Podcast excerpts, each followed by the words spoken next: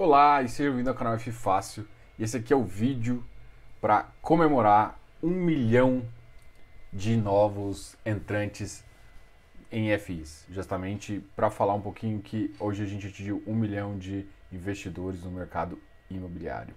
Esse vídeo vai ser curto e eu vou pegar um pouquinho do relatório da B3 e comentar algumas situações bem legais com vocês. E aí eu vou contar um pouquinho da história, bem rápido aqui, de quando eu comecei a investir em fundos imobiliários, a primeira coisa que eu pensei é, caramba, como é que a gente começa às vezes pelo uma, comprando um ativo, uma empresa, antes de começar com um ativo imobiliário, que é muito mais resiliente. Por exemplo, um ativo, vou comentar aqui, Uzi Minas, que uma época eu comprei a dois reais, hoje ele está 11, né? E beleza, positivo, negativo, mas a variação é muito grande, tem um vol alto. E aí você entra num ativo que é imobiliário, com laço imobiliário. O primeiro ativo que eu comprei foi o KNCR. Né? Foi um ativo que eu comprei no valor de 110 e na época, hoje todo mundo vai falar que é um absurdo, e é. E é engraçado porque ele na época pagava yields de 1,120, né? Por quê? Porque a taxa de juros estava muito alta, ele atrelado à CDI. Então é, é muito interessante você entender como também a evolução da taxa de juros influencia nisso e como o mercado mudou. Né? O mercado mudou, deixou. A gente está vivendo num país de taxa de juros mais baixa, então mudou algumas questões para o investidor. E o investidor tem que ficar ligado nisso. Mas é, é, entender também que esse histórico de alguns ativos faz, faz muito, muito sentido você conhecer também. E, e para mim, a única coisa que eu pensava é assim, como que uma coisa que vai pingar, pingava todo mêsinho meu dividendo lá. Falei, caramba, por que, que eu não comecei por isso? Entendeu? Que na verdade, para mim, faz muito sentido investir em fundos, uh, em ações e tudo mais. Mas para como porta de entrada para o mercado de renda variável, o, o, os fundos imobiliários são perfeitos. Ele tem um lastro real, uma garantia real, não podem ficar alavancados e, e, e são muito bem estruturados, né? E o que faz com que eles sejam um pouco mais seguros e com baixo vol e dão um retorno muito acima de muita coisa. Então, assim, para mim, ele, ele, você entende que é renda variável, entendendo que tem um ótimo risco-retorno, faz sentido você entrar. Eu acho que as pessoas começaram a se tocar disso depois que a taxa de juros caiu. E aí a gente teve uma aceleração quando a taxa de juros foi para 4,5%, uma aceleração muito grande desse mercado. Tivemos uma crise agora e acelerou mais ainda a taxa de juros.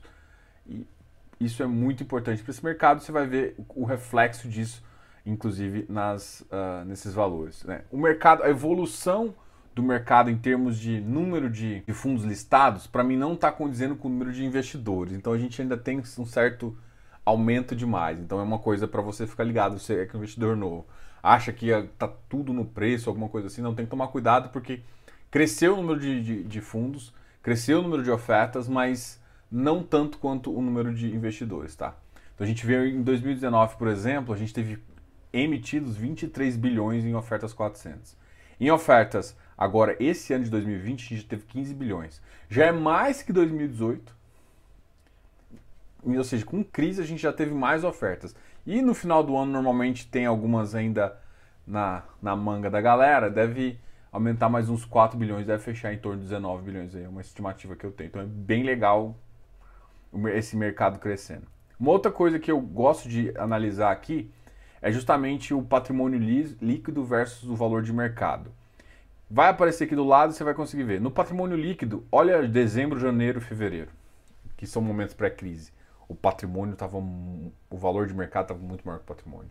Agora a gente consegue ver distorções ainda. Existe um pequeno gapzinho entre o valor uh, patrimonial que está na CVM e o valor de mercado, mas mesmo assim Desde abril, uh, desde março, quando o gap estava bem maior, esse gap vem diminuindo. E mesmo assim, o número de. O, o, como está entrando mais uh, novos FIs, o valor dos ativos está cada, o valor imobiliário está cada vez maior. O que é muito importante porque esse mercado tem que crescer, porque para entrar mais gente, se não crescer o mercado, vai ficar muito inflado o mercado. Então tem que realmente ter mais emissões, mais ativos e às vezes os mesmos ativos fazendo follow-on.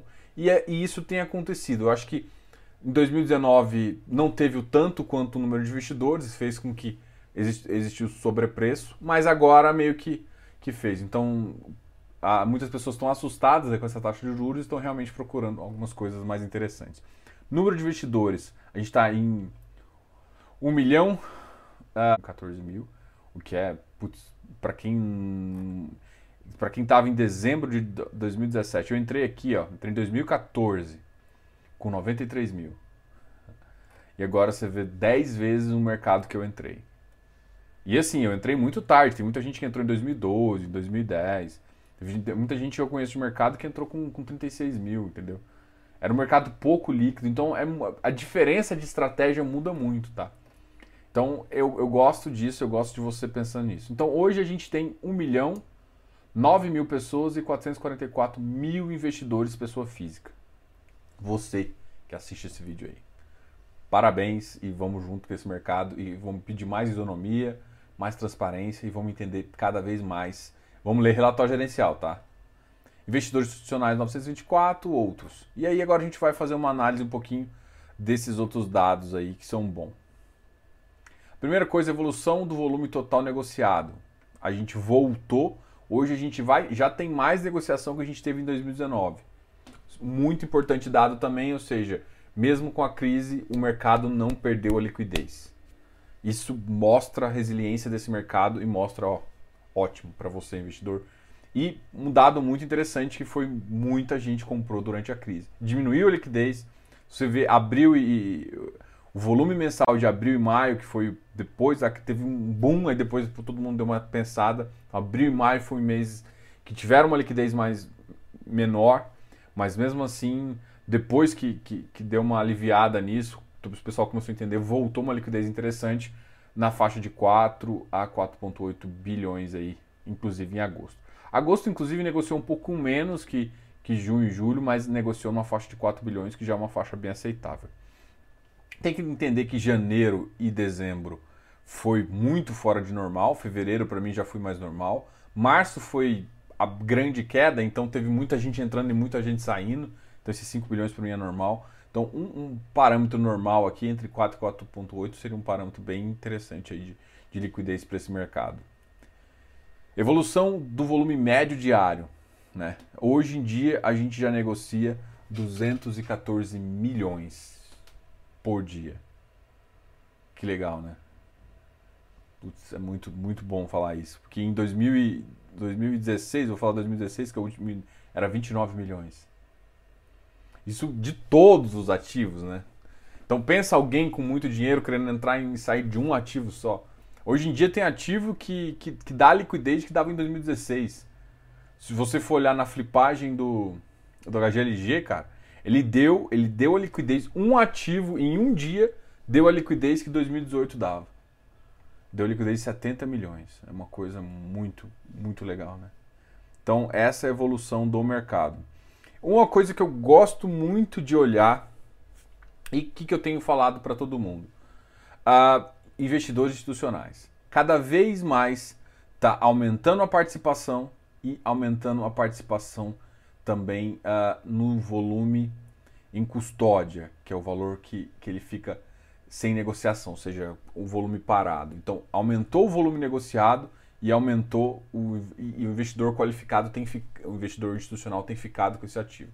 Por que, que eu falo isso? Porque o mercado, diferentemente do mercado de ação, onde você tem muito institucional, onde a pessoa física é esse aqui, aqui no nosso mercado de fundos imobiliários, a pessoa física é maior.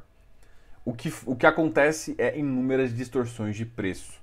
Porque o institucional, ele tem uma equipe, normalmente tem, tem algumas formas de pesquisa e melhor que te precifica muito uh, de forma diferenciada, tá ok? Então, isso é um detalhe para se, se, se, prestar atenção que realmente tem aumentado essa, essa parcela. Isso normalmente tem, faz uma tendência do mercado ficar é, mais próximo do real ali, não tem tantas distorções. Mas a gente ainda consegue encontrar distorções, então esse é um número que eu gosto de olhar bastante. Vamos falar aqui dos FIs mais negociados, os top 10 os top 10 em 2020, em volume diário. XPlog é um ativo que extremamente líquido. XPMOL, ó, 8 milhões o, o, o negocia. 8 milhões o XPMOL.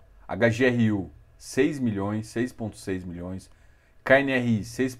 Ou seja, saiu um monte do KNER. XP realmente tem negociado bastante ativos uh, com, em 2020 com, com, uma média diária muito elevada.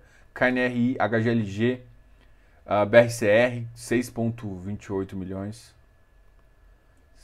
O MXRF 6 milhões também, BCFF 5,9 milhões, HSML e HGBS. Esses são os top 10 dos ativos de negociados em 2020. Agora, negociados em agosto. XPlog negocia 1,2 milhões. MXRF teve um próximo de emissão, então ele fez isso. O VILG foi bem negociado também, que acabou de ser de uma emissão, 6,9 milhões. XPMOL, 6,7. BRCR, Iridium. Iridium também é um ativo que tem uma, uma, uma liquidez muito importante de papel aqui. HGLG, 5 milhões. Rentabilidade, tá? Vamos falar da rentabilidade. Variação mensal justamente da, da rentabilidade em relação ao preço. Então tem o ALZR11, DMAC. DMAC é um que está no, nossa, no nosso radar. O HMOC também, se lembra que está no nosso radar também, que foi um ativo. A gente está fazendo uma série para explicando as assembleias da, da, da ED, dê uma olhada na, nessa nossa série. SAD, LASC, PLRI, RFF. Aqui a gente está falando desses ativos aí é interessante você sempre acompanhar. O imóvel é uma cesta de ativos de ação do fundo do, do, do mercado, é, mercado acionário, mas que são ativos que são ligados ao mercado imobiliário. Por exemplo, ações de empresas como Cirela, MRV e tudo mais. É interessante você acompanhar ele, porque ultimamente a gente tem um, alguns fundos que, que vão ter uma estratégia mista. Chama, um que eu lembro agora é o MFIA, que é da Mérito, que tem uma estratégia mista que vai comprar parte em, em ação. Parte dele vai vindo em imob, então ele deve ter uma oscilação aí bem interessante. Então acompanhe o imob e até para você entender como vai funcionar uma, um FOF que compra ativos, poder comparar se o FOF é bom ou não, ele tem que render mais do que uma carteira imob fixa, né? mesmo com percentual. É muito legal esse comparativo aqui a gente sempre vai olhar. Você vai ver que a variação o, o, o iFix foi o que menos variou. Se você olhar de janeiro de 2016, ele, ele tem uma oscilação muito positiva, mas ele variou muito menos. E aqui você tem as outras oscilações aqui para a gente acompanhar. Aqui tem a carteira teórica do iFix e basicamente esse foi o vídeo que eu queria falar para você. De, se inscreva aqui no canal, dá um like desse vídeo. É, sempre, qualquer coisa, conversa aqui com a gente. A gente tem um programa de membros, dá uma olhada aqui. Mas se inscreva aqui no canal, o último detalhe, bem-vindo ao mercado de fundos imobiliários. O mercado é um mercado muito líquido, está crescendo muito, mas você tem que saber analisar. Cola aqui no canal que a gente vai sempre te ajudar a fazer isso, beleza? Grande abraço, Diogo, canal F Fácil.